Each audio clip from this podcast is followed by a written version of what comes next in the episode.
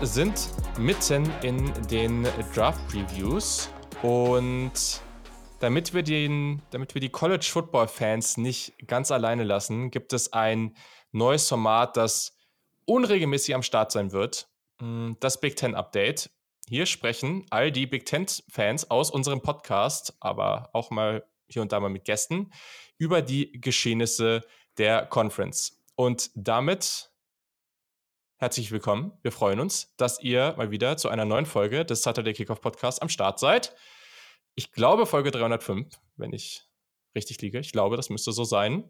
Mm, und ja, wir wollen einen kleinen Ausblick geben oder wir wollen ein bisschen auf ein paar Teams schauen, weil wir davon aus, ja, davon ausgehen, dass sich die College Football Welt zu einer Power 2 Welt entwickelt. Also, wir haben ja immer von einer Power 5 äh, Welt äh, oder Power 5 Conferences geredet. Aber das löst sich ja nach und nach auf und am Ende entwickelt sich das ja eh dahin, dass wir eigentlich nur Big Ten und SEC haben werden. Und heute ist das Big Ten Update. Es wird aber auch ein SEC Update geben. Wenn ihr gut aufgepasst habt, sind kommende Saison nämlich alle Hosts dieses Podcasts Fans von Big Ten oder SEC Teams. Das haben wir uns irgendwie, das haben wir uns nicht bewusst ausgedacht, aber es hat gut funktioniert. Hm. Und ja, wir können nur sagen, äh, es wird noch ein SEC-Update geben. Das wird dann natürlich von Luca und Kiel kommen. Die werden sich vielleicht auch mal Gäste dazu holen. Und wenn ihr diese Folgen, genau wie die Draft-Folgen, nicht verpassen wollt, dann abonniert den Podcast sehr gerne auf Spotify, Apple Podcast und so weiter. Die nächste Draft-Preview kommt natürlich auch zeitnah, sogar gleich mit zwei Positionsgruppen. Okay, so, jetzt habe ich genug gelabert. Erstmal, hallo Sarah, du musst natürlich als Michigan-Fan hier auch am Start sein. Es gibt ja auch so ein paar News, die wir zu Michigan besprechen müssen.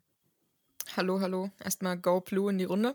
Äh, freut mich wieder äh, dabei zu sein. Ist jetzt auch schon wieder ein paar Wochen her, dass äh, ich äh, einen Redebeitrag in Podcast-Form teilen darf. Deshalb äh, freut mich wieder mit euch reden zu können. Sehr, sehr schön, freuen wir uns auch. Und übrigens, äh, Sarah macht natürlich nicht nichts, sondern ihr müsst mal TikTok und Co. auschecken, da passieren nämlich coole Dinge und dafür ist Sarah hier zuständig, deswegen also folgt uns da unbedingt.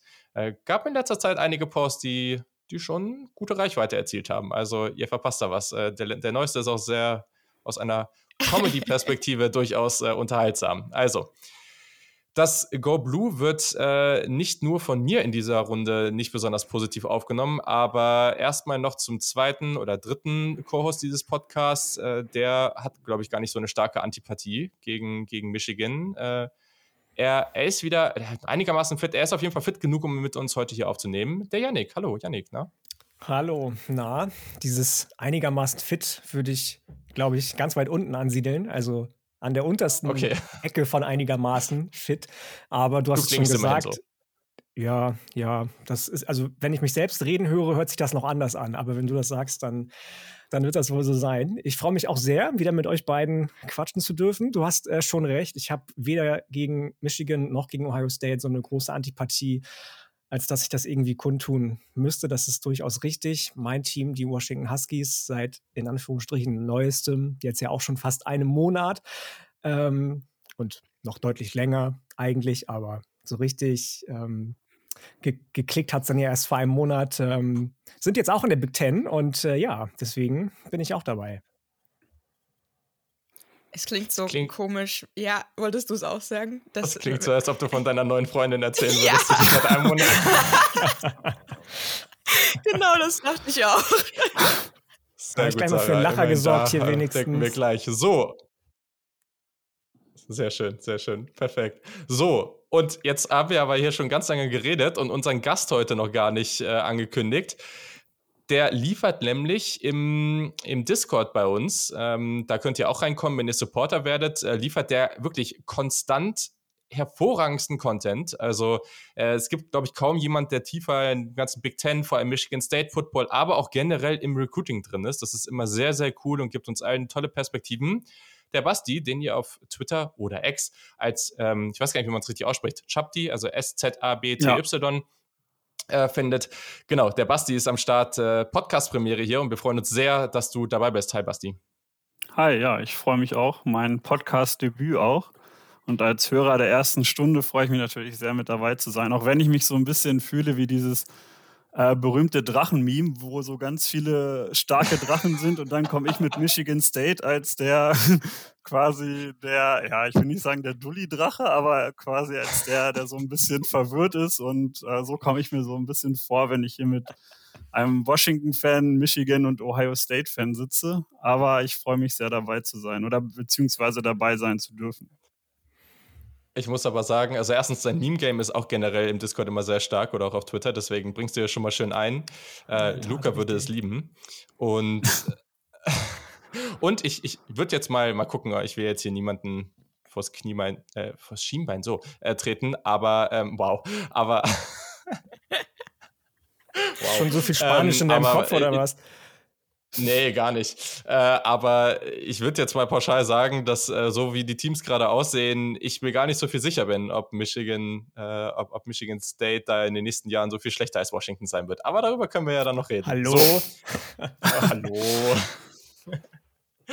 das sehen wir dann. Also, generell, wie gesagt, das ist ein Format, was wir immer mal wieder machen werden. Das wird nicht regelmäßig sein, einfach dann, wenn wir Bock haben. Und hier sprechen Big Ten-Fans über die Big Ten, einfach über das, was da passiert. Vielleicht auch mal ein bisschen nerdiger. Wir werden mal auf unterschiedliche Themen eingehen.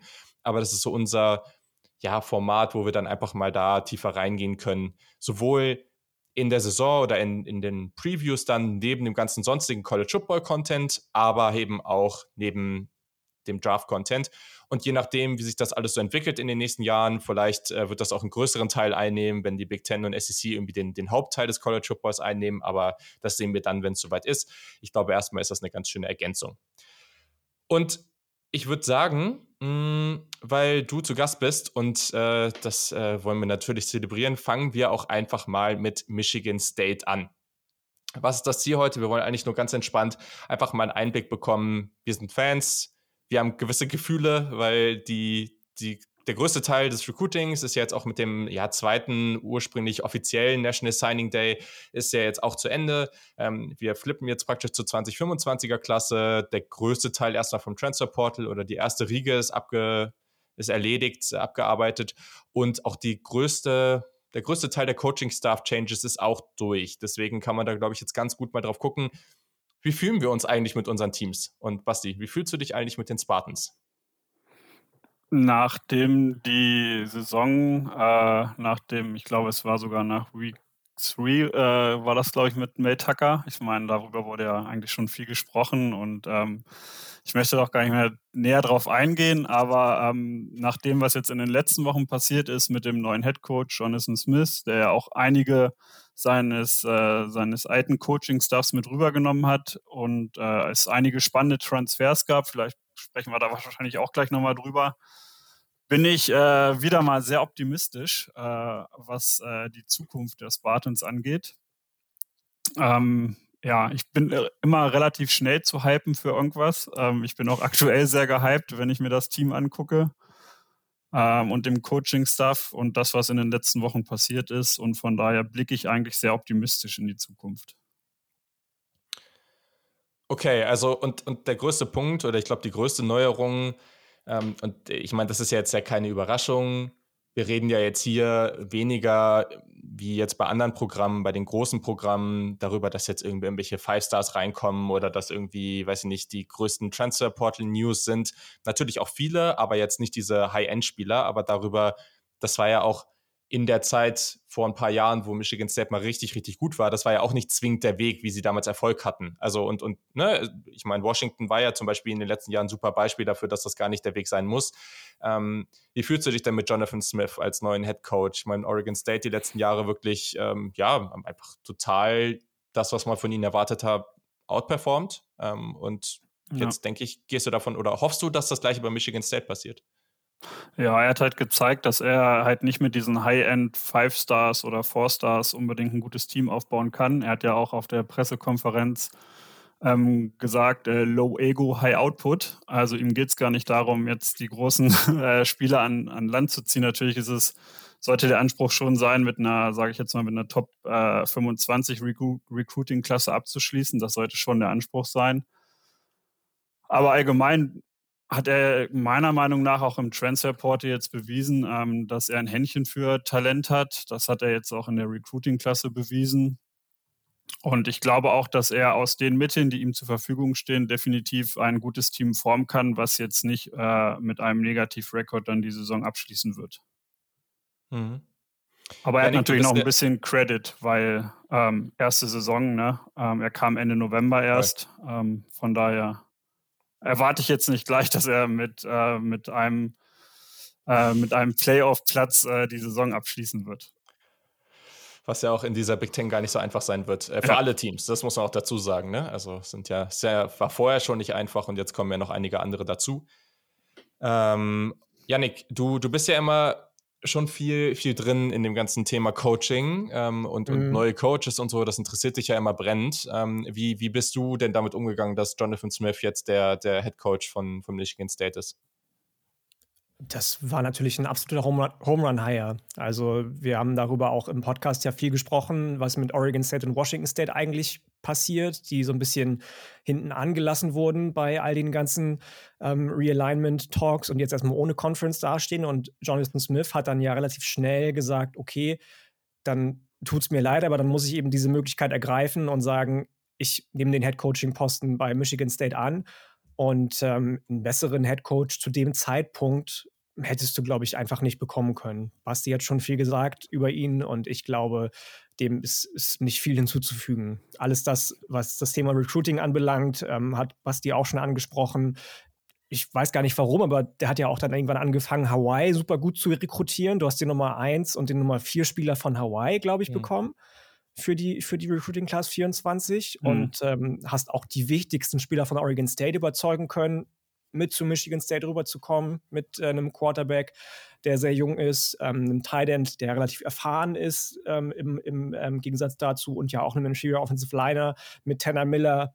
Das wären auf jeden Fall, denke ich mal, drei Säulen. Und wenn man das als Head Coach schafft und hinbekommt, gerade in so einer ähm, Conference-Landschaft, wie du sie schon angesprochen hast, Julian, wo es einfach auch nicht einfach ist, Erfolg zu haben und wo du einfach auch ähm, Argument auf deiner Seite haben musst, um Spieler von dir zu überzeugen, damit sie eben nicht zu Michigan, Ohio State, USC oder wem auch immer gehen, ist das schon eine Leistung, mhm. ähm, die er da seit, seit November vollbracht hat und davor kann man nur den Hut ziehen. Ich glaube Voll. übrigens auch, dass, weil wir gerade äh, ja auch Yannick mit dabei haben als Washington-Fan, dass wenn ähm, der Washington Head Coach, äh, die, der Posten früher ähm, verfügbar gewesen wäre, dass Jonathan Smith, glaube ich, ein fast sicheres Ding zu Washington gewesen wäre, als ehemaliger Quarterback und OC, ja, ja. Äh, der da ja drei Jahre war. Also ich würde fest davon ausgehen, dass ähm, wenn die Spartans erst nach der Saison jetzt jemanden gesucht hätten, dass äh, sie Jonathan Smith nicht bekommen hätten, sondern er zu den Huskies gegangen wäre. Mhm. Kann ich mir gut vorstellen, ja, gut, wenngleich ähm, man ja auch sagen muss, dass Michigan State auch viel Geld hat, was viele immer vergessen. Ne? Also Geld ist nicht immer alles, da reden wir, glaube ich, ja. auch zu viel drüber und auch zu wenig, in, also in beide Richtungen. Das ist jetzt keine, keine Dulli-Uni, ne? Also das ist schon, mhm. schon eine große und, und ressource, resourceful äh, Uni. So. Also das ist schon, schon stark. Voll. Voll. Ähm, ja, was Sie jetzt vielleicht abschließend zu, zu Michigan State wenn wir jetzt darauf gucken, ein paar Transfers wurden jetzt von Yannick schon angesprochen, auch ne, aus der Recruiting Class, aber auch generell Spieler, die zurückkommen und sich weiterentwickeln können. Was glaubst du denn, wo der Weg jetzt ist? Es ist sehr früh dafür, natürlich, keine Frage. Ne? Mhm. Da kommt noch Spring Practice, da kommt noch eine Transfer-Portal-Phase und so weiter und so fort. Aber so wie das Team jetzt aufgestellt ist, welche neuen Spieler jetzt da sind, was glaubst du denn, wo die Reise nächstes Jahr so grob hingehen kann? Ja, also ähm, man muss ja dazu sagen, ähm, ich bin sehr optimistisch, was die Quarterback-Position angeht. Mit Aiden Scheitz äh, ist äh, ja. einer der besten Transferporte-Quarterbacks äh, seinem Coach nach East Lansing gefolgt. Ich habe jetzt immer auch so ein bisschen mir diesen Spielplan angeguckt. Ähm, und da guckt man dann natürlich immer drauf. Du hast ja schon gesagt, es wird noch viel passieren. Es gibt ja auch noch ein weiteres Transferportal. Ähm, aber ich glaube schon, dass man auf jeden Fall mit einem Bowl-Game abschließen wird und auch mit einem positiven Record. Natürlich sind so Spiele wie zu Hause gegen Ohio State. Dann hast du noch ähm, auswärts in Ann Arbor, komischer oder witzigerweise direkt am Geburtstag meines Sohnes. Weiß ich nicht, ob ich mich darüber so freuen sollte dann. Ähm, ja, und man spielt halt auch noch in äh, Eugene in, äh, gegen Oregon. Das sind halt Spiele, da, ja, ich rechne da nicht mit viel, aber ich sag jetzt mal, wenn du ähm, sieben, acht Siege holst in der ersten Saison mit den zur Verfügung stehenden Spielern, dann bin ich da eigentlich schon mit zufrieden. Also ein Bowl-Game sollte meiner Meinung nach am Ende der Saison auf jeden Fall drin sein. Oder muss der Anspruch sein. Vor allem, wenn man drauf guckt, also es ist, es ist sehr interessant, weil zu Start der Saison Florida Atlantic, Maryland Prairie View, AM und Boston College, mhm. also sind ja alles Spiele, die man gewinnen kann und damit kann man sich ja auch gut aufstellen und gut in die Saison reinkommen. Selbst wenn man da vielleicht eins von verliert, okay, steht man 3 und 1. Die nächsten vier Spiele gegen Ohio State, Oregon, Iowa und Michigan sind natürlich jetzt nicht ohne. Also es ist natürlich schon hart, aber ja. gleichzeitig kannst du dich vorher ein bisschen einspielen und dann die Saison vielleicht auch auf einem guten, ja, mit so einem guten Run beenden, wo es dann gegen Illinois, Purdue und Rutgers geht. Also ich glaube schon auch, es, es, ich finde, das klingt erstmal nach vielen Siegen für ein Team, was jetzt echt Probleme hatte. Aber gleichzeitig, wenn man den Schedule anguckt und auch das mit anderen Teams vergleicht, so die in der SEC und der Big Ten rumlaufen, ähm, wo teilweise ja brutale Schedules am Start sind. Ich glaube, Michigan hat auch so einen ähm, nächstes Jahr. Ähm, das, da, da, geht das eigentlich noch. Und dann ist das ja eigentlich ganz cool, in so einem ersten Jahr von einem Head Coach gleich mal so ein bisschen Momentum aufzubauen. Janik? Hast du Indiana mit Absicht rausgelassen, weil du denen ein bisschen mehr zutraust mit Kurt Chinietti, oder? Habe hab ich doch gesagt, oder? Hast, hast du nicht nur Illinois, Purdue und Ich glaube, du hattest sie rausgelassen. Ja.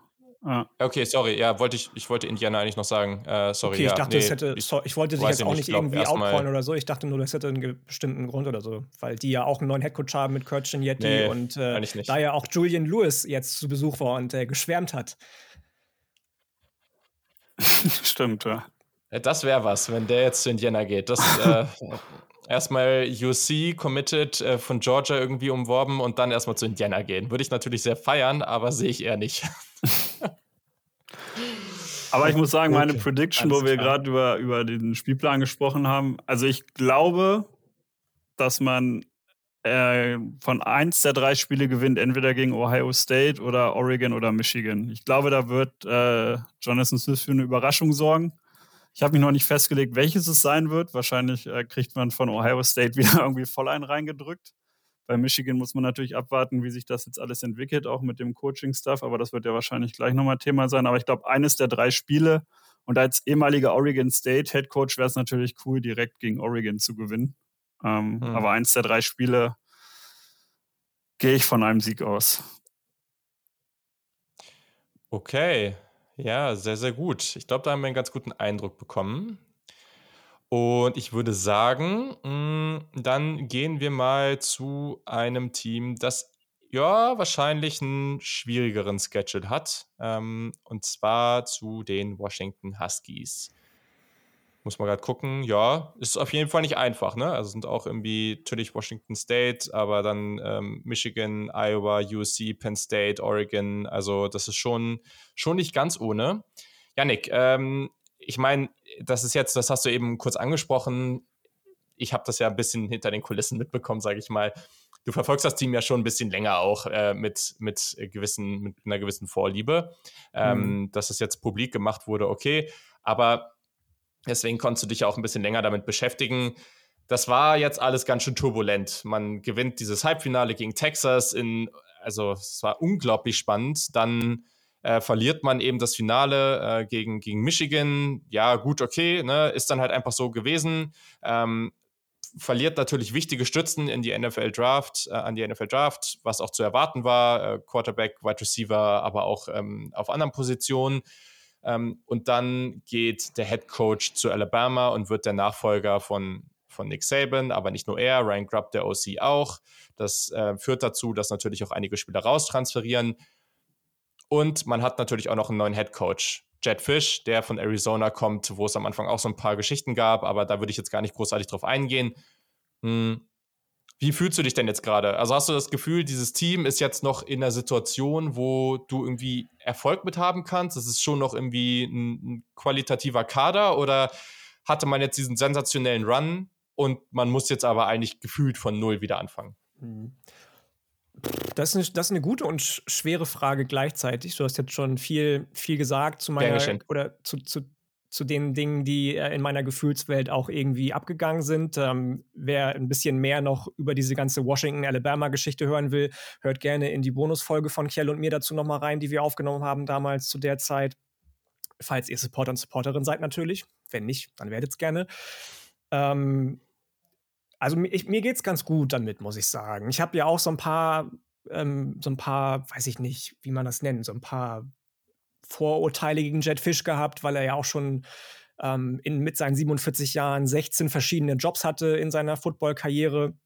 Nachdem er damals in Florida an das Auto von Steve Spurrier Post-its geklebt hat und gesagt hat, hier kann ich nicht irgendwas machen bei dir. Und ähm, da dann in die Football-Welt reingekommen ist.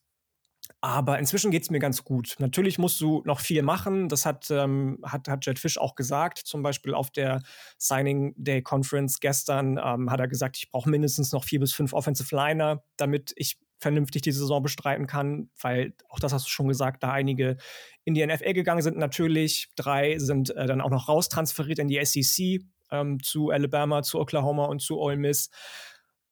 Nichtsdestotrotz glaube ich, dass man da auf einem ganz guten Weg ist, diese 20 von 22 Startern, die man ersetzen muss, hm, zu ersetzen. Du hast äh, viele, viele gute Leute aus Arizona auch mitnehmen können bzw. dürfen, die dann Jetfish gefolgt sind. Vor allem natürlich auch äh, äh, ähm, Coleman von, von Arizona, den Running Back, der wahrscheinlich mit Abstand die meisten Carries bekommen wird. Will Rogers ist dann doch geblieben, der ehemalige Quarterback von Mississippi State, der erst dann ins Transferportal gegangen ist, nachdem äh, Kalen DeBoer gesagt hat, ich gehe aber dann doch zurückgekommen ist. Er war ja auch auf der Antrittskonferenz von oder Antrittsrede im, in der Kabine von Jet Fish vor, ähm, vor Ort.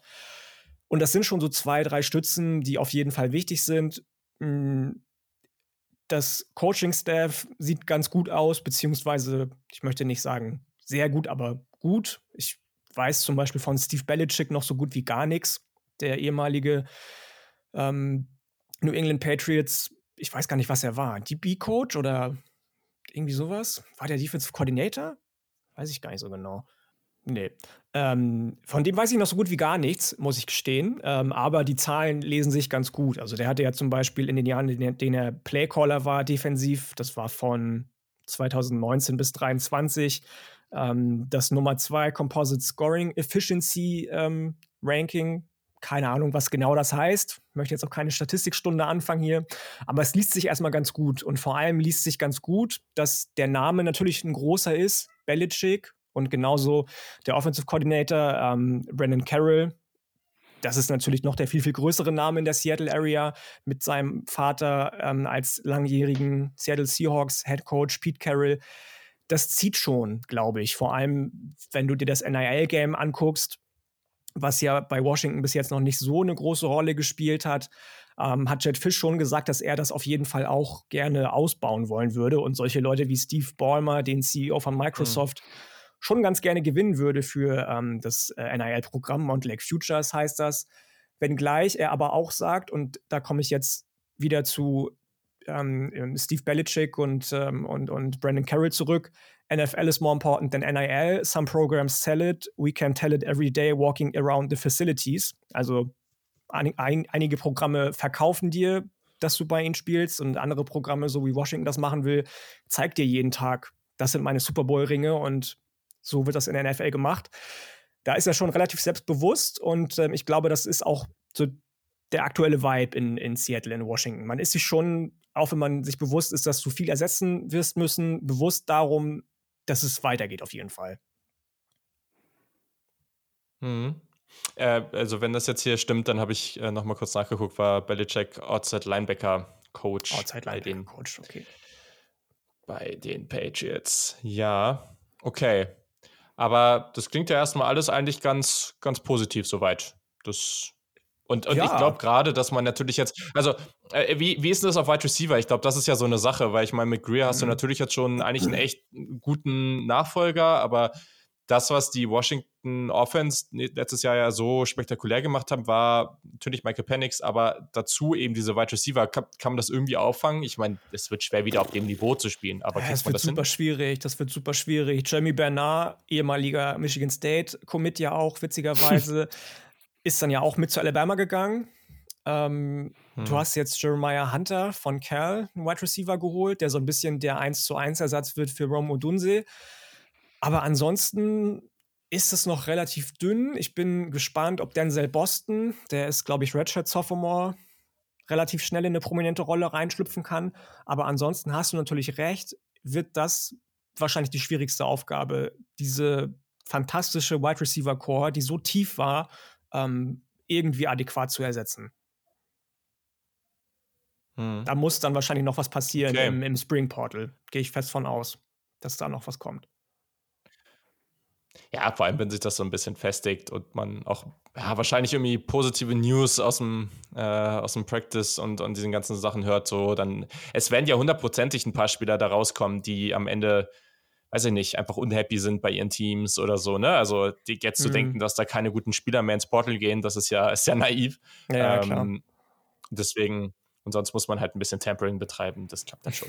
ne? Kian Coleman war ein, äh, ein äh, Spieler, der zum Beispiel im April im Portal mhm. gegangen ist. Und wir wissen ja alle, wie das geendet ist. Zum Beispiel. Das, zum Beispiel, äh, ja. Ja, stimmt. gutes Beispiel dafür, ne? Ja.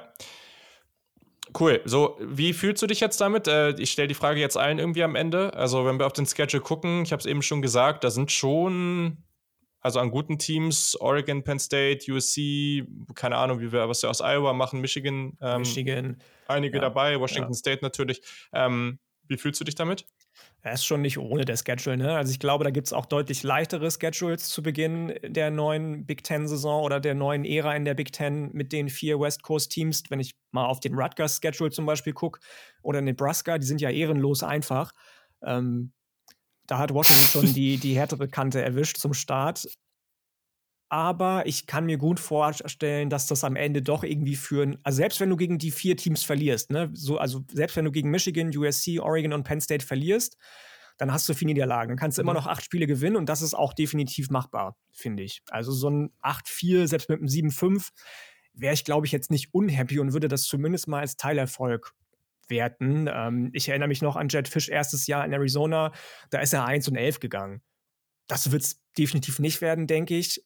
Klar hat man irgendwie andere Ansprüche nach so einem Championship Game Run in 2023 als 7 und 5, aber die Big Ten ist eben auch, das hast du schon gesagt, der einer von den mhm. beiden neuen Big Playern war sie sowieso schon immer und wird sie noch viel mehr jetzt.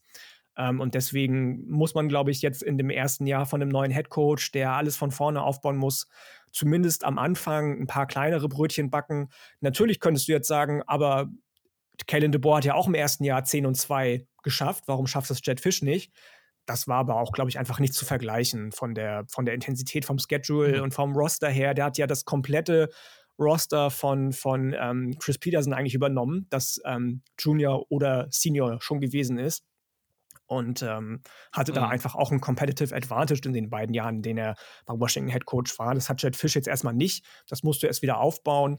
Ähm, ich bin fein damit, glaube ich, jetzt, wie es jetzt gerade ist. Und wenn es dann am Ende, wie gesagt, ein 7-5 oder 8-4 wird, dann habe ich da keine Schmerzen mit. Ja, Denkst du, es ist eher hilfreich, dass die vergleichsweise, ich würde mal sagen, schweren Brocken erst eher später zur Saison kommen oder eher nachteilig? Also ich glaube, wenn man sich den Schedule anschaut, die ersten Wochen sind, glaube ich, noch machbar und dann fängt es mhm. erst so ab der Hälfte an mit den, mit den Krachern, gerade zu Michigan dann. Mhm. Ja, es kann natürlich aber auch in die andere Richtung gehen, ne? dass alle sagen, oh, ja, jetzt bin genau, ich voll auf der Euphoriewelle, nachdem ich vier, fünf Spiele am Anfang gewinne und dann verlierst du nur noch. Das ist auch blöd irgendwie. Dann gehst du irgendwie mit einem Wie schlechten Colorado? Aus der, Genau, zum Beispiel. Dann gehst du mit einem, Geschlecht, mit einem schlechten Gefühl aus der Saison raus. Ähm, deswegen weiß ich gar nicht so genau, ob das von Vorteil ist, muss ich mhm. gestehen. Habe ich jetzt keine zufriedenstellende Antwort für dich leider, Sarah. Sorry. Passt schon. Okay, ja, aber es wird auf jeden Fall spannend und ich, es ist ja auch verrückt. Wenn man darüber nachdenkt, dass potenziell, gilt ja für beide Conferences, aber auch für die Big Ten, wenn dann nochmal ein paar Powerhouses dazukommen sollten irgendwann, keine Ahnung, was mit Florida State und Co. passiert. Also, was dann für Schedules da entstehen können, das ist halt, also, das ist halt schon echt heftig. Ähm, natürlich verteilt sich das dann durch die Menge an Teams auch ein bisschen, hm, aber da wird es jedes Jahr so ein, zwei Teams geben, die da einfach völlig, also so wirklich durch diese, ja, wie es dann im Fußball immer durch diese Todesgruppe müssen, äh, genannt wird. Ähm, deswegen, ähm, ja, also das, das wird schon echt super, super spannend. Okay, ja, dann würde ich sagen, gehen wir zu einem weiteren Team, das ja wahrscheinlich durch den Non-Conference-Schedule ähm, ja, einen noch tougheren Schedule hat und was auch eine Menge Umbruch äh, vor sich oder hinter sich hat schon, äh, und zwar den Michigan Wolverines. Da geht es nächstes Jahr nämlich hm, in Woche 2 schon gegen Texas. Danach haben wir USC noch, dann haben wir noch Washington, dann haben wir noch Michigan State, dann haben wir noch Oregon, dann haben wir noch Ohio State. Also das ist schon nicht ganz ohne. Und das kommt aber zu einer Zeit, wo ja, Mr. Harbour jetzt und das muss man ihm aber auch zugute halten, ähm, jetzt in die NFL gegangen ist, aber das hat er ja wohl auch ähm, das hat er ja auch hier, wer ist der Gatlin Blair, der, der Five-Star-Wide Receiver, der jetzt zu Oregon committed ist. Ohne ähm, das hat er dem wohl zum Be Bär? Wirklich? Okay, ja, ohne gut. Ja, I, I don't know. Okay, ähm, aber so oder so, ähm, dem hat er das wohl auch vorher gesagt, dass es eine gute Chance gibt und dass das passiert und sehr ehrlich dabei ähm, kommuniziert, ähm, was das sieht man ja auch selten im College Football.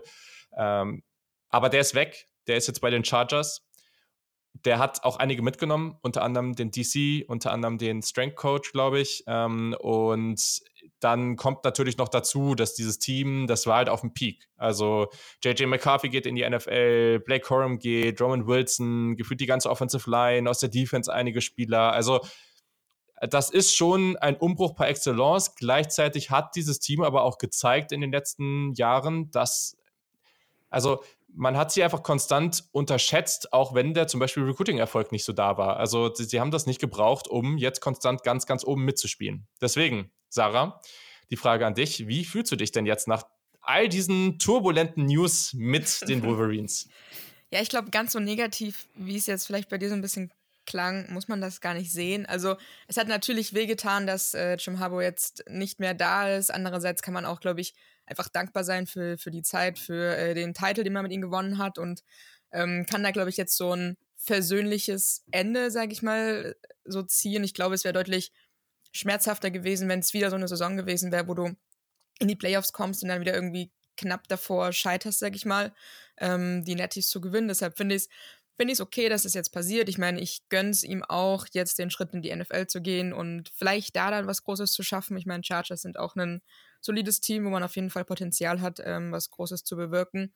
Ähm, genau, wie du schon gesagt hast, er hat auch einige mitgenommen. Äh, Mike Elston, der Defense Line Coach, ähm, ist weg und glaube ich, ist so mehr oder weniger die, der, der, der, der größte äh, Haken, der da noch mit so dran hang äh, durch den Abgang von ähm, Harbour. Ähm, ich meine, im Endeffekt war er wichtiger Bestandteil dafür, dass die Wolverines einfach einer der besten Defense Lines hatten im College Football während den letzten Jahren, beziehungsweise während seiner Zeit eben ähm, bei Michigan. Ansonsten genau der DC, äh, Jesse Minter, ähm, wird wahrscheinlich auch weggehen. Ähm, ben Herbert, wie du schon gesagt hast, der Strength Coach, ähm, ist abgehauen. Ähm, Glaube ich auch ein wichtige, wichtiger Faktor, den man gar nicht so vergessen darf, weil ich finde vor allen Dingen, das habe ich immer mal wieder so gesagt in der letzten Saison, wenn ich über Michigan gesprochen habe, viele Spiele hast du, glaube ich, gerade dann auch gewonnen, weil du oder weil Michigan als Team einfach wirklich bis zur letzten Sekunde vielleicht aber nochmal die paar Prozentpunkte mehr an Stärke, an Conditioning, sage ich mal, in sich hatte, die Ausdauer da hatte, wirklich auch bis zum, zum letzten Tropfen da irgendwie hart zu, hart zu fighten. Und ich glaube, das äh, hang auch ganz viel an ihm, was natürlich äh, wehtut. Ich meine, er hat nicht äh, umsonst ähm, ungefähr eine Million äh, gemacht bei Michigan und war damit eigentlich äh, einer der bestbezahlten ähm, äh, Strength Coaches im ähm, College Football. Genau, ansonsten auch verlassen hat das Team, wenn man ähm, sich das Coaching-Staff anschaut. Jay Harbaugh ähm, war der Special Teams Coordinator, äh, geht zu den Seahawks, zwar nicht mit, mit seinem Dad, aber auch weg. Ähm, Finde ich ähm, auch jemanden, den man nicht unterschätzen darf. Also auch wenn gerade in den letzten Spielen Special Teams vielleicht nicht so die, die Glanzleistung abgeliefert hat, aber overall für die ganze Saison war das schon eine echt gute Leistung. Ähm, deshalb deshalb äh, kann man, glaube ich, sagen, tut, tut weh, was da alles äh, weggeht. Steve äh, Klinskell, der DB-Coach, könnte auch noch äh, Michigan nach Harbo verlassen, ist noch nicht offiziell entschieden, gibt aber wohl ein paar Berichte, dass das noch passieren könnte. Würde auch sehr wehtun, weil gerade auch die DBs, ähm, gerade letzte Saison, wo man anfangs oder vor der Saison dachte, okay, ist vielleicht eher eine Schwachstelle, war am Ende dann trotzdem eine Stärke des Teams, muss man sagen. Deshalb, ich glaube, da kann man auch ihm viel zuschreiben, was wehtun wird. Aber um auf die positiven Sachen zu schauen, man hat jetzt äh, relativ schnell auch einen guten Head Coach Ersatz, wie ich finde, gefunden mit Sharon Moore äh, war davor der OC bei Michigan ähm, und hat ja auch schon während der Saison so ein bisschen die, die, die Hand, nee, warte, wie sagt man? Jetzt, jetzt bin ich wie Julian. Ähm, den, den Zepter in die Hand genommen. Wow.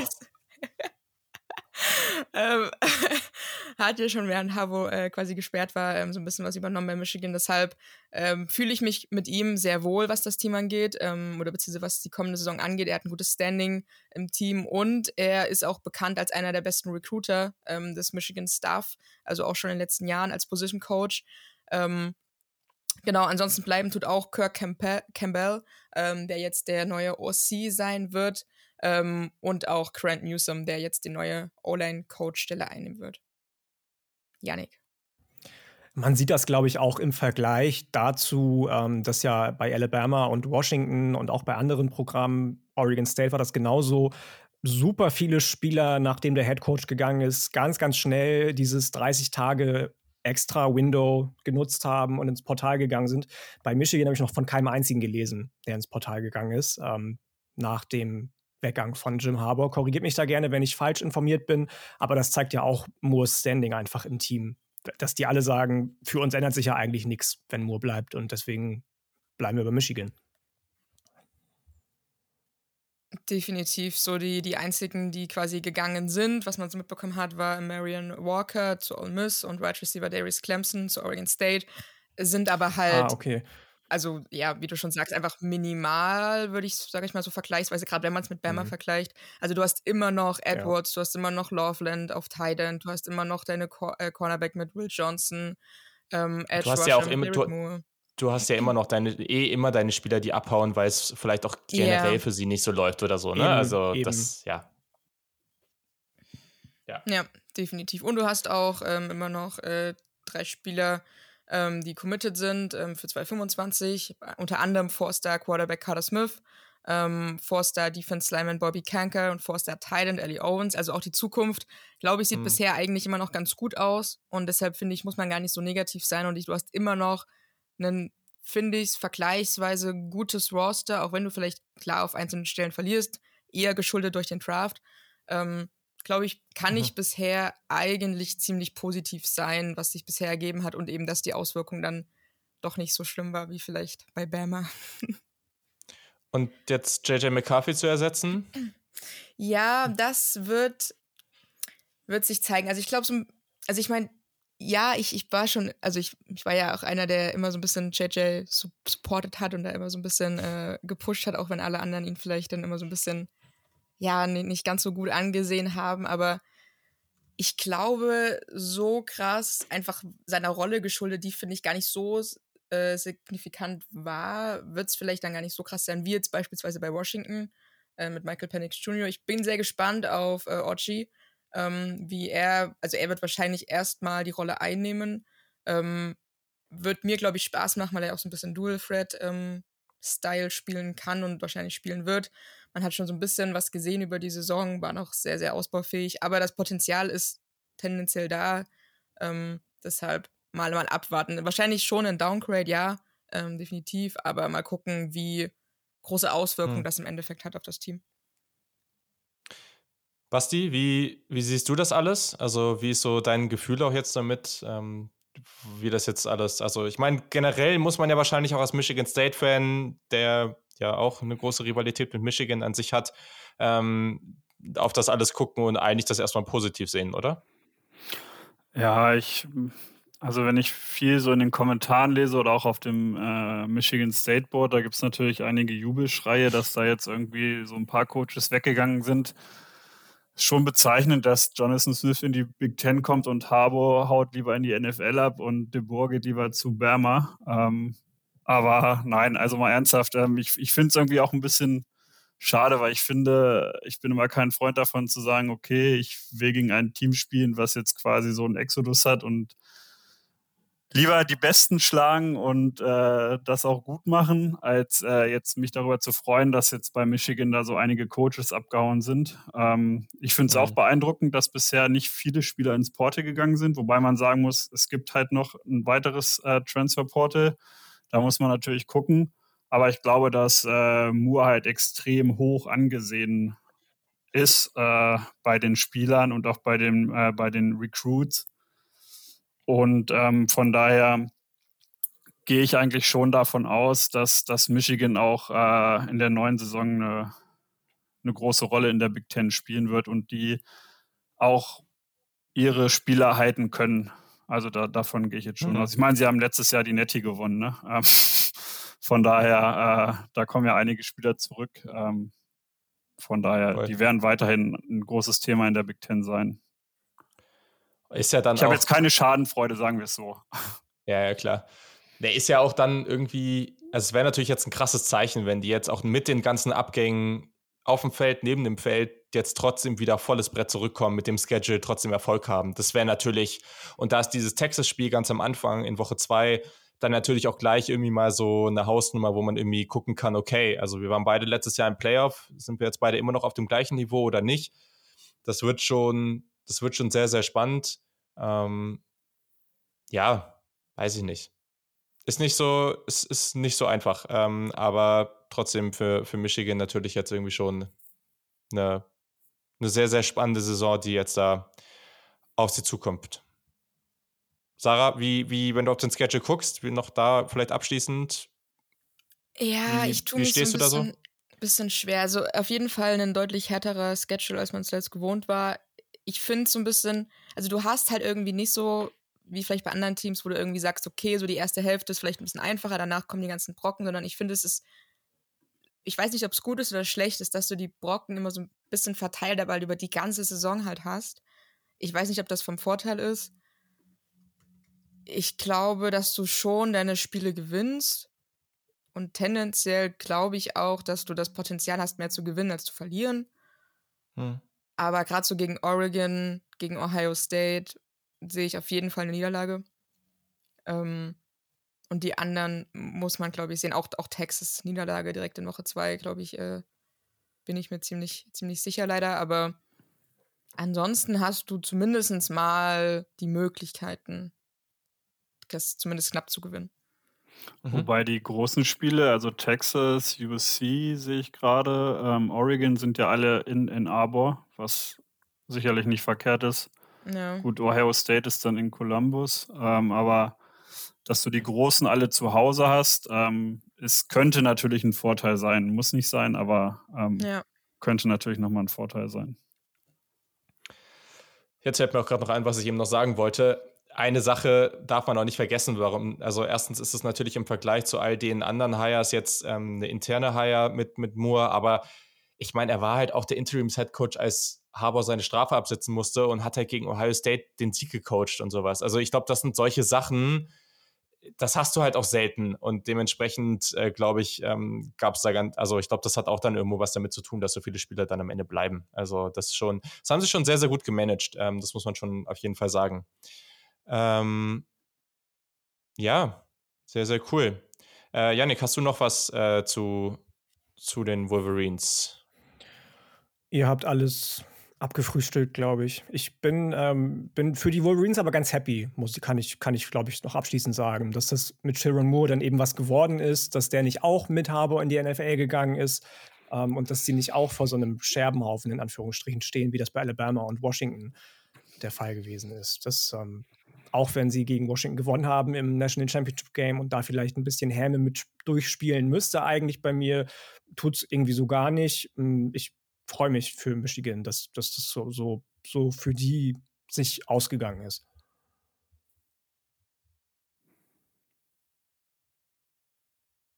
Basti? Ja, ich hatte ähm, vorgestern, glaube ich, war es, oder gestern äh, einen Twitter-Kommentar gelesen, den fand ich eigentlich ganz interessant. Äh, da hatte auch ein Michigan State Insider darüber geschrieben und meinte dann halt, dann war ein Kommentar so nach dem Motto, ja gut, selbst wenn jetzt Michigan ähm, nächste Saison nicht mehr ganz so on top sein sollte. Ich meine, in den letzten drei Jahren dreimal Ohio State geschlagen, dreimal College Football Playoffs plus einmal die Netty gewonnen. Also wenn jemand zu mir sagt, die Spartans erreichen das in den nächsten drei Jahren und danach gibt es erstmal einen kleinen Rebuild, würde ich sofort unterschreiben. Also von daher, ähm, selbst wenn es jetzt ja, nicht so ja, gut laufen absolut. sollte nächste Saison, wovon ich eigentlich nicht ausgehe, ganz ehrlich, die letzten drei Jahre würde ich definitiv auch so mitnehmen. Ja, genau. Und ich glaube, deswegen tut es mir zumindest auch nicht so sehr weh, dass jetzt dieser Rebuild stattfindet oder dass Harbour jetzt weg ist. Okay, sehr, sehr gut. Dann äh, fehlt ja nur noch ein Team. Da werde ich Hast dich lange äh, genug drum gedrückt jetzt. Ein bisschen länger zu quatschen. Äh, oder ein paar Minuten erstmal kurz äh, eine Intro dazu geben. Nämlich die Ohio State Buckeyes. Und zwar, ja, ist das ganz interessant, was da jetzt passiert ist in den letzten Wochen und Monaten. Ähm, denn man hat das Gefühl, dass, also die Saison gab es ja schon sehr, sehr hohe Erwartungen. Also es war schon, es gab schon sehr klare Ziele. Trotz des Abgangs von CJ Stroud vor der 2023-Saison war ja trotzdem irgendwie die Erwartung so, okay, wir müssen jetzt hier irgendwie ganz oben angreifen. Wir haben den besten Wide Receiver im College Football. Wir müssen jetzt hier richtig rasieren.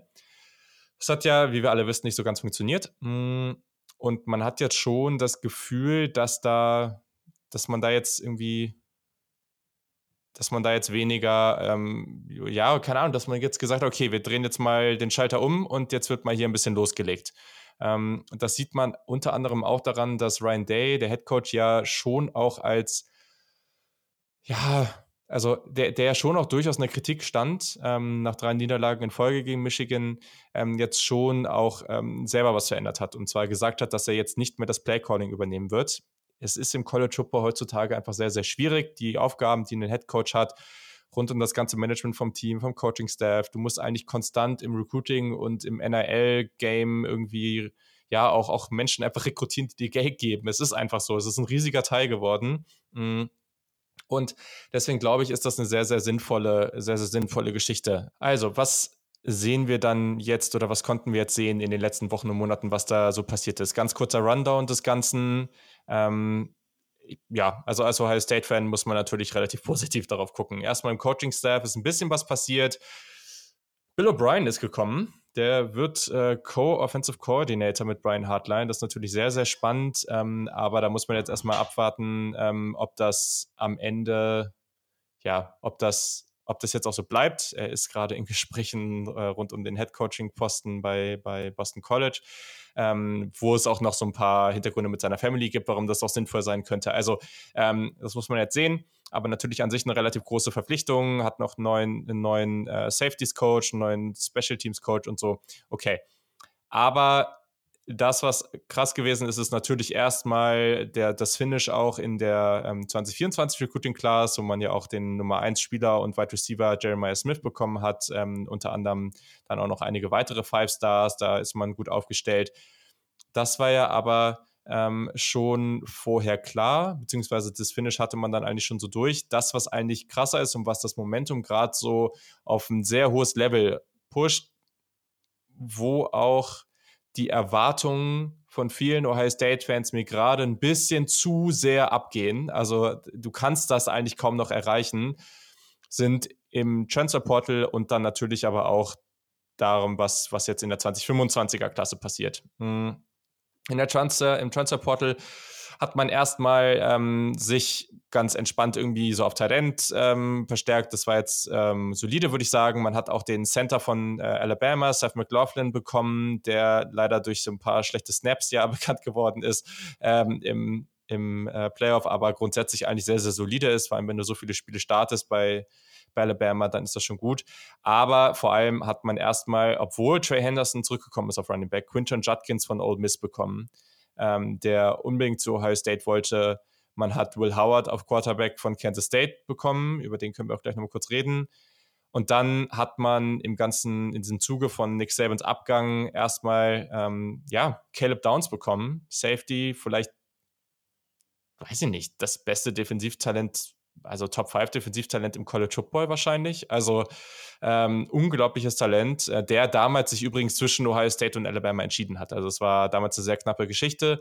Mm, und dann hat sich auch noch Julian Sane, der Nummer 1 Quarterback der aktuellen Recruiting-Klasse 2024, jetzt als Transfer praktisch entschieden, obwohl Ohio State bereits einen hochgerankten Quarterback hat, dann auch noch zu Ohio State zu gehen. Mm, hat Ryan Day jetzt auch nochmal in Podcast darüber geredet, dass die Entscheidung echt nicht einfach war, weil sie natürlich jetzt auch nicht andere verärgern wollten, die sie da jetzt gerade im Raum haben und so. Aber bisher sieht das ganz gut aus und bisher haben sie das wohl auch echt gut kommuniziert bekommen. Also er Noland ist ja der andere Quarterback, den sie bekommen haben und der ist, der scheint immer noch ultra motiviert zu sein. Der ist ja schon sehr lange committed und ähm, ich finde es auch ein bisschen schade für ihn, aber ja, also der Raum ist auf jeden Fall stacked, das muss man jetzt einfach so sagen. Und ich meine, sie hatten ein paar mehr Abgänge, also es sind echt einige, aber so richtig High, also High-End-Spieler, so Wide Receiver ein bisschen, ähm, auch Kyle McCord natürlich, aber ja, also das sind jetzt keine Spieler, die so richtig wehtun.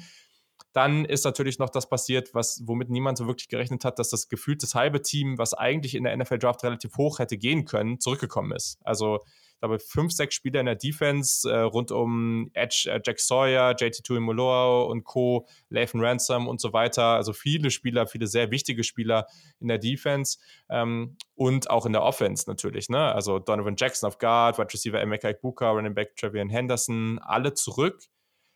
Das ist schon heftig.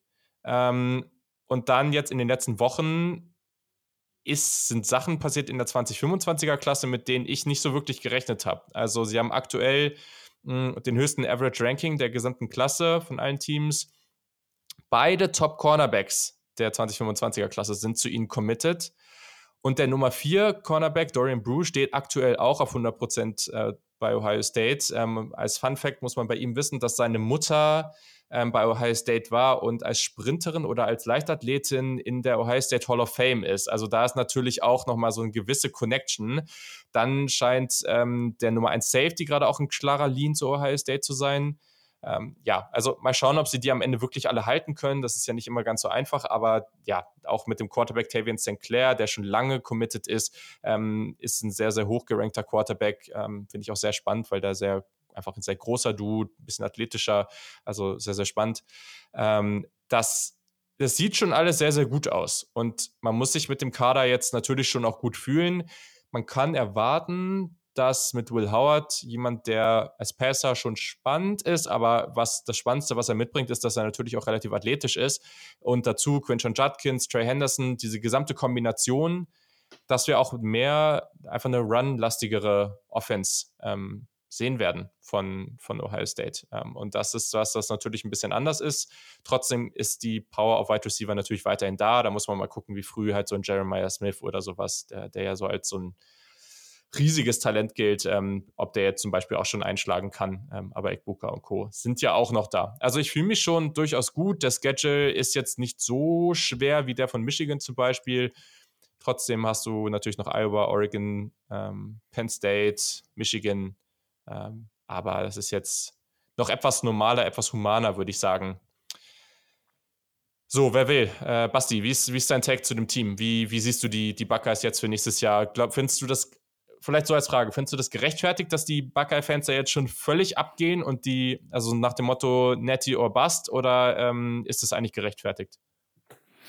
Ja, Netty or Bust finde ich auch sehr hochgegriffen, aber ich sag mal so, dass äh, Ohio State definitiv für mich eines der Teams ist, die um die Nette spielen werden. Also ich, was da an Talent zurückgekommen ist, ähm, ich, ich sehe es einfach nicht, wie, wie die Buckeyes nicht die Big Ten gewinnen können. Also ich, ich habe auch schon überlegt, gut, Oregon muss man abwarten und so weiter und so fort, aber ich sehe es einfach nicht, wie, wie sie nicht die Big Ten gewinnen können. Das ist, ähm, für mich ist das eines der talentiertesten Teams, ähm, die nächste Saison auf dem Feld stehen werden. Von daher, also ich kann schon verstehen, dass der Hype da ist. Ähm, klar, Netty Obast ist immer sehr hochgegriffen, aber für mich ganz klarer Favorit mit auf die Netty, ja. Ist auch was, was ich glaube, ich bin auch immer der Typ Fan, der sich immer versucht, eher zu bremsen. Und dann gibt es die anderen, die sich da komplett gehen lassen. Das ist, das ist halt immer sehr, sehr unterschiedlich. Mhm.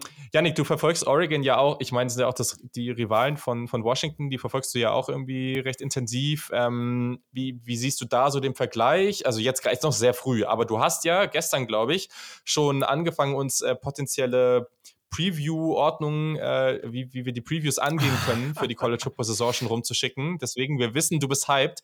Ähm, wie, siehst du das Verhältnis so? Glaubst du, die Teams sind auf einem ähnlichen Niveau? Siehst du eins von den beiden gerade in der Big Ten, aber auch generell im gesamten Kontext irgendwie weiter vorne? Hm, ich bin super hyped, ja, das auf jeden Fall. Wenn ich die beiden Teams vergleichen müsste, würde ich wahrscheinlich eher Basti zustimmen, dass ich sage, Ohio State hat da schon noch mal ähm, eine andere Etage, in der sie anklopfen. Natürlich ist Oregon auch super talentiert. Ne? Die haben mit Evan Stewart einen Wide Receiver geholt, der nicht zu verachten ist. Die haben Dylan Gabriel mh, hm, als Quarterback sich reingeholt, neben Dante Moore, den sie von UCLA geholt haben. Alles in allem muss aber, glaube ich, Oregon einfach deutlich mehr ersetzen, als dass das Ohio State tun muss. Und da kommen deutlich weniger Eckpfeiler zurück, als das bei den Buckeyes der Fall ist. Deswegen würde ich schon, wie eben auch schon angesprochen, am ehesten in Richtung Basti gehen und sagen, dass das ähm, zwar eine engere Kiste als vielleicht noch vor ein, zwei Jahren ist zwischen den beiden Teams, aber Ohio State da auf jeden Fall den, den Lean geben. Also das ist, glaube ich, auch, ich weiß jetzt gar nicht mehr genau, in, in welche Kategorie ich Ohio State einsortiert habe, aber für mich sind die schon auch klarer Favorit. Ja, ich glaube, das, was am Ende ganz wichtig wird, ich meine, die Defense ist ja essentiell stärker geworden mh, hm, als letztes Jahr mit Caleb Downs jetzt. Ähm, und es, also es ist ja schon eine Menge passiert es wird natürlich schon eine Menge von Will Howard abhängen. Also da ist schon auch noch Talent im, im, auf der Backup-Position. Bei Devin Brown bin ich mir nicht mehr so sicher.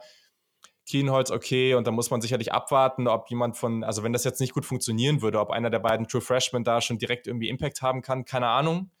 Mm, aber am Ende wird es schon viel von ihm abhängen. Also ob er sein Spiel nochmal auf ein nächstes Level heben kann, er hat ein besseres Umfeld, vielleicht auch ein bisschen besseres Coaching. Ähm, ich glaube schon, dass da einiges mit ihm möglich ist, aber davon wird es schon auch abhängen, ob du da ganz oben mitspielen kannst. Du hast es gesagt, Dylan Gabriel ist schon auch ein sehr souveräner Quarterback, der hat schon sehr viel Erfahrung. Mm, und da muss man einfach mal schauen bei den anderen Teams. Ich meine, Georgia darf man auch nie auslassen, Carson Beck ist auch zurück und so. Also äh, Texas und so weiter ähm, Klar, aber auf jeden Fall. Da aber ist schon eine Menge jetzt drin. Nur die Big Ten Und auf der einen Seite ist das schon, ist das Sag, sorry. Ich wollte nur noch mal sagen, wenn du jetzt nur die Big Ten anguckst, dann ist es natürlich, ist es schon die Creme de la Creme. Also klar kann man sagen, Texas könnte noch irgendwie gegen ja. anstinken, Alabama, Georgia, gar keine Frage. Mit Sicherheit auch noch andere Teams, aber, ähm, aber in der Big Ten sehe ich eigentlich kein Team, das da vom Talentlevel her und auch was die Erfahrung anbelangt, ansatzweise mitgehen kann. Ja. Ja, ja, werden, werden wir sehen, würde ich sagen. Also es, der Hype ist auf jeden Fall da. Ähm, es ist auf der einen Seite sehr, sehr, sehr spannend und freut man sich natürlich auf die kommende Saison oder ich mich, aber gleichzeitig ähm, es macht mich dann immer noch mal nervöser. Es ist irgendwie entspannter, in die Saison reinzugehen, wenn man, wenn man eigentlich eher das Gefühl hat, dass das Team nicht so gut sein wird. Das ist, aber gut, das, das Thema muss ich jetzt auch wiederum zugeben. Das hat man bei, bei Ohio State jetzt auch nicht so oft. Also die Erwartungen sind natürlich sehr konstant, sehr, sehr hoch. Okay.